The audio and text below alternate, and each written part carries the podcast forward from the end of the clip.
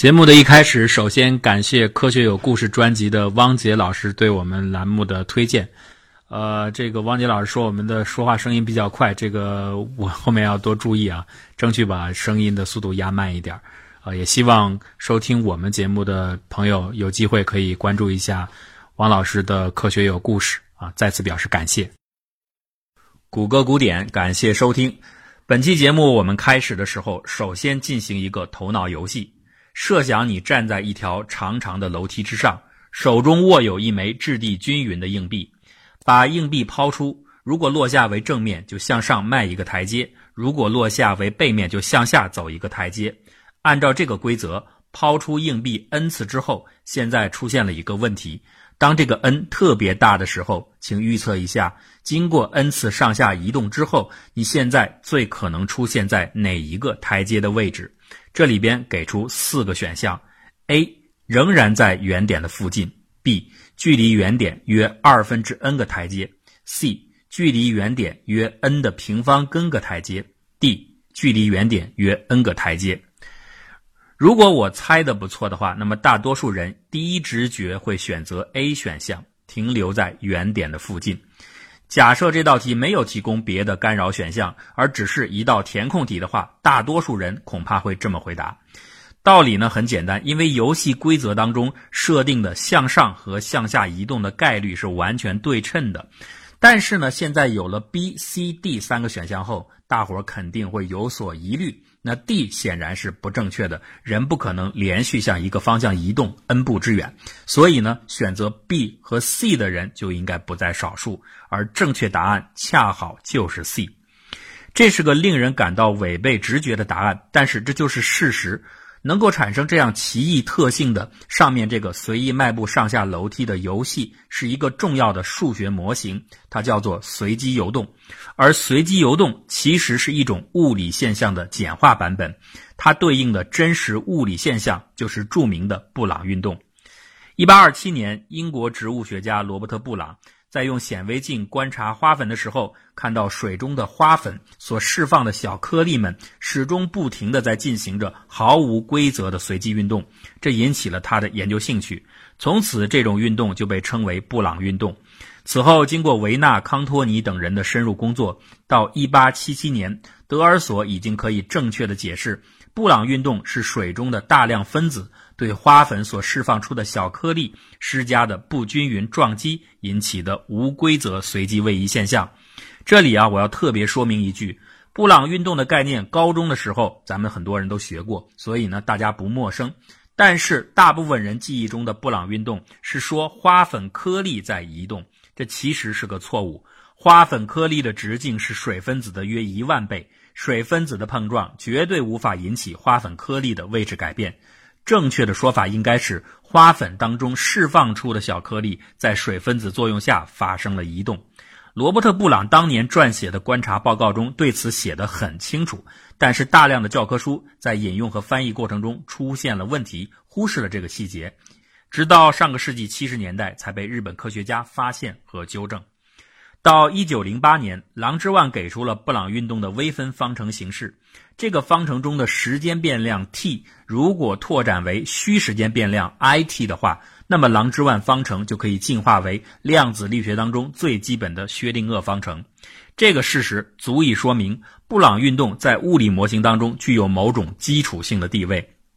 其实，布朗运动的这个基础性啊，绝不仅仅体现在物理学当中，它还体现在另一个看似完全不沾边的领域之内，这就是经济学。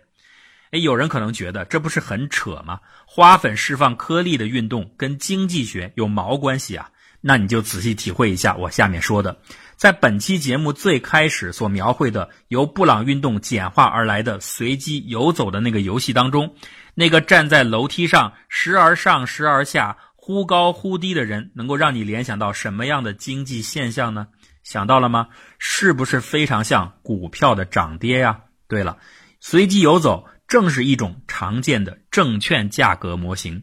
一九五九年，奥斯本建立了随机游走的价格理论，开始使用无规则的随机运动模型描述股价变化规律。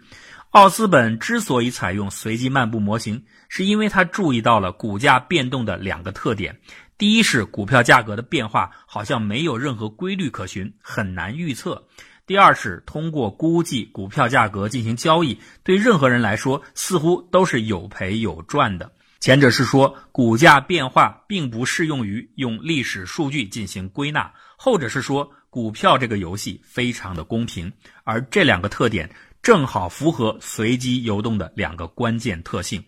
为了说明这两个特性，我们还是从两个例子说起。首先啊，来说说人的心情变化这个例子。人的心情有时候会兴奋，有的时候会沉闷，就如同一条起伏不定的曲线。但是人们的心情不管怎么改变，通常有一个特定规律存在，那就是它只受到短期的影响，而不受到长期的影响。什么意思呢？比如前一天你求爱成功了，或者加薪升职了，第二天必然就很高兴。前一天丢失钱包了，或者身染重病，第二天肯定很消沉。但是呢，如果再往前追溯更早的时间的现象，例如一个星期前发生的事儿，或者是一个月甚至一年前发生的事儿，那不管这些事情是好是坏，它对于今天的心情几乎不产生作用。这种特性就叫做马尔可夫性。一个事件如果只受到前一步状态的影响，而不受到更早状态的作用，我们就称其具有马尔可夫性。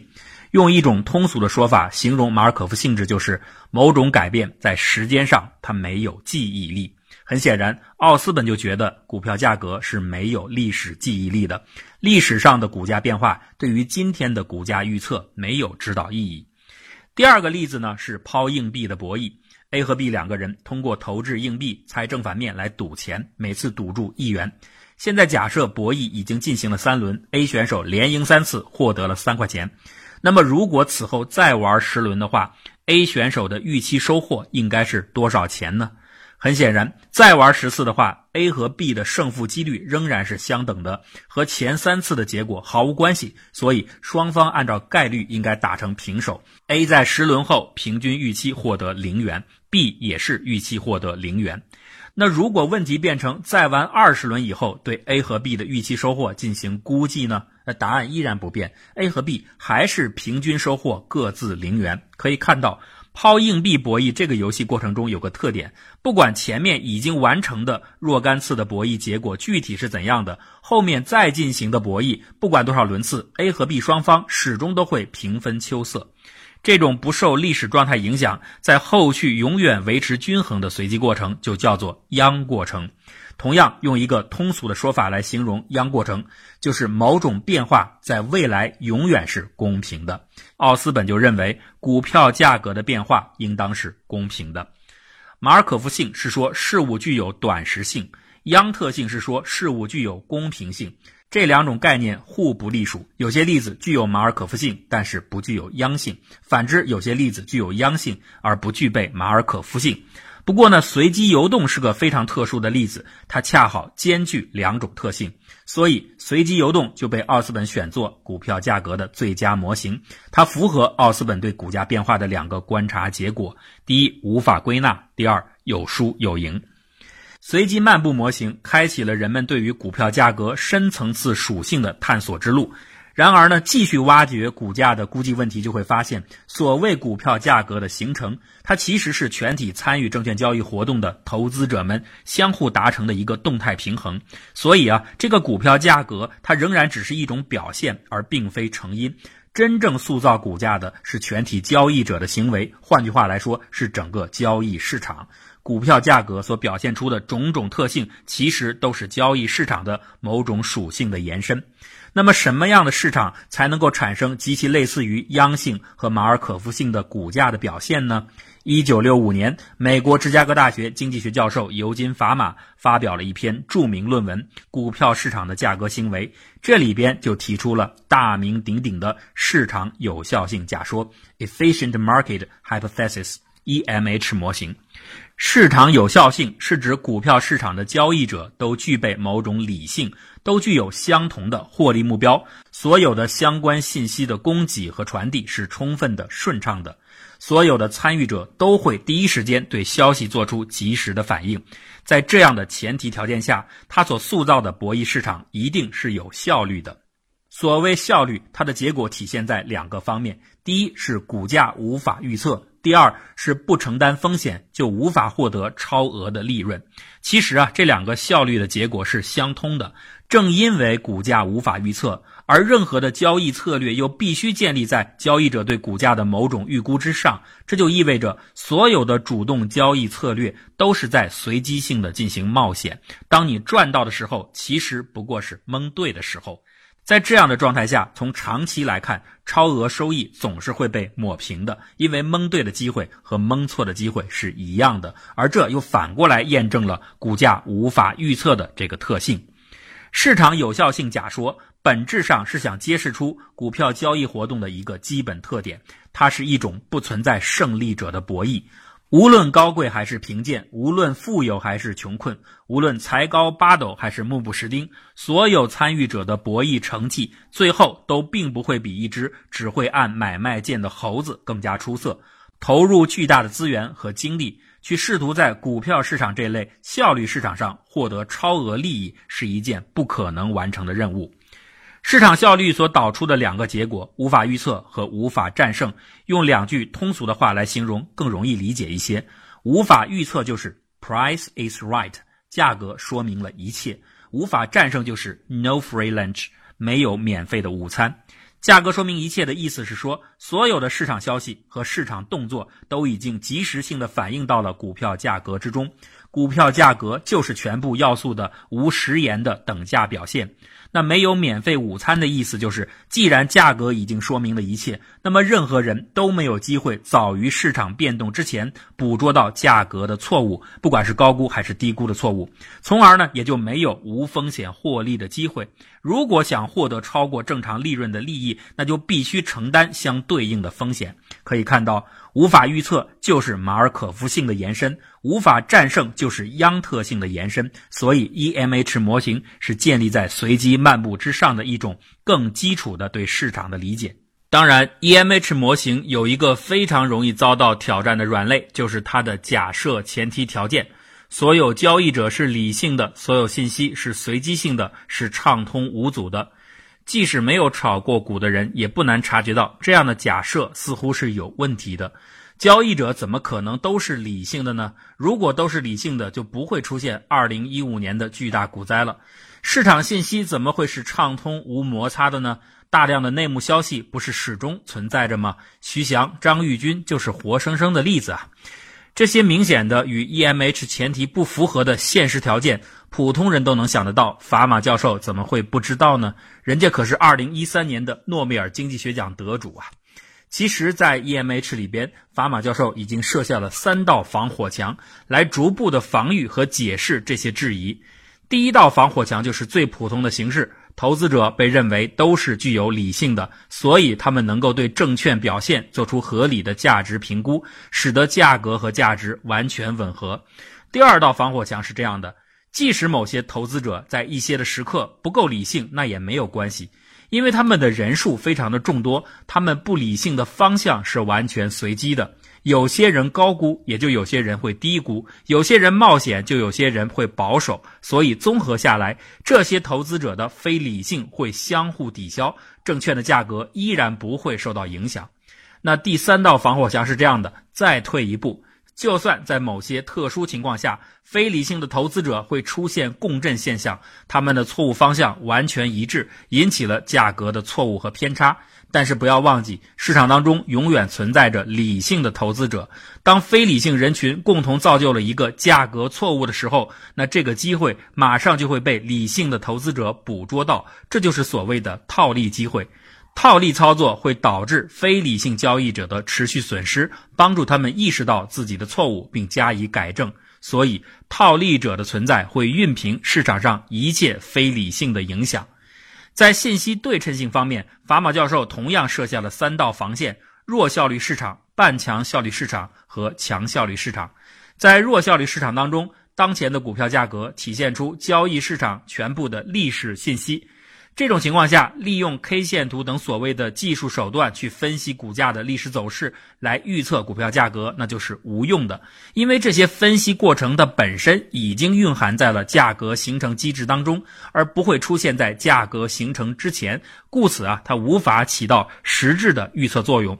在半强效率的市场当中，当前的股票价格除了体现历史信息，还体现出了所有的公开市场消息，比如年报啦、季报啦、媒体报道等等。这就意味着，通过进行财务报表分析等基本面的判断去预测股票价格也是无用的。在强效率市场，当前的股票价格除了能够体现历史信息和公开信息，甚至也蕴含了内幕消息。在这样的一个市场，效率是极其高效的，任何消息的摩擦系数等于零。即使是内部释放的信息，也会瞬间通过种种的渠道泄露出去，无障碍的传播到市场的各方，并反映在实际的价格当中。当然了，我们都能感觉到，真正的强效率市场是很难真实找到的。人们对于半强效率市场和弱效率市场的研究更加充分。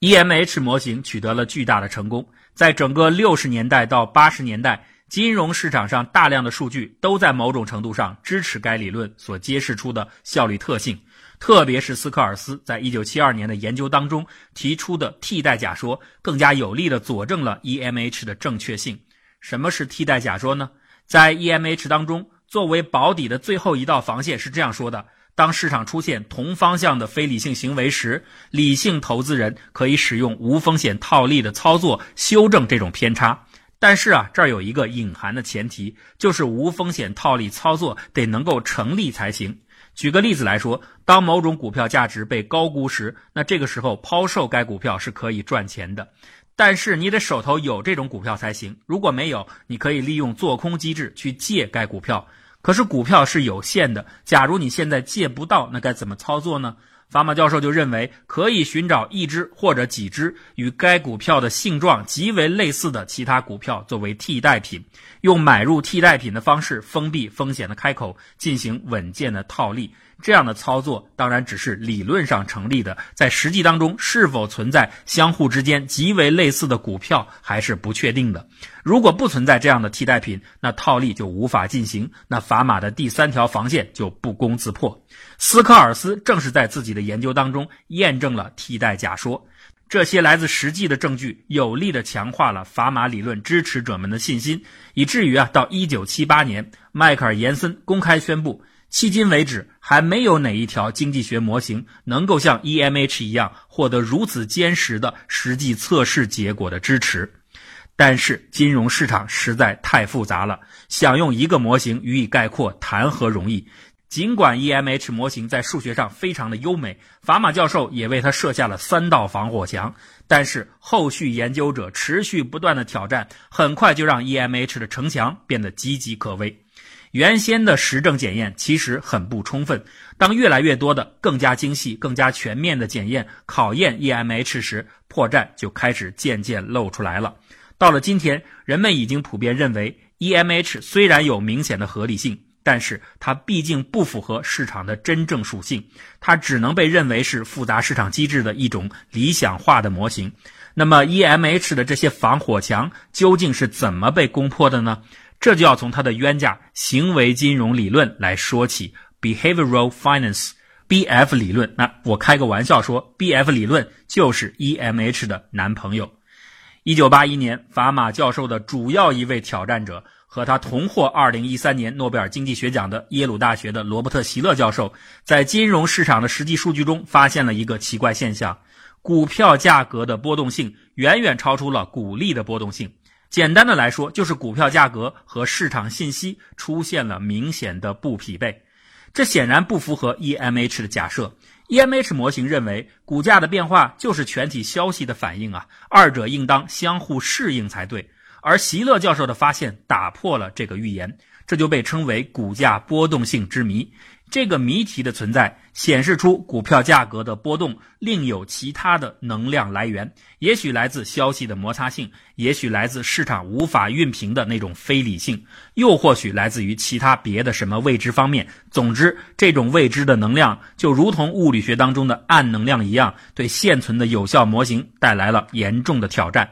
那接下来，一九八五年，哥伦比亚大学的梅赫拉和普雷斯科特发现了第二个谜题——股权溢价之谜。他们通过对美国过去一个多世纪的相关历史数据的分析，发现，股票的收益率大约为百分之七点九，而相对应的无风险证券的收益率仅为百分之一，这两者差价达到百分之六点九之多。股票收益率远远超过了国库券的收益率。那对其他的发达国家的历史数据分析也发现了同样类似的现象，当然程度可能不一样。那么有风险的股票相对于没有风险的国库券之间如此之大的超额收益究竟是怎么产生的呢？按照 EMH 学说，超额收益本身不应该存在，它的获取必然是交易者承担的超额风险的转化。因为股票相对于国库券有更高的风险，所以理应有更高的回报，这是不错的。但是问题的关键是，这二者之间的回报之差为何如此之大？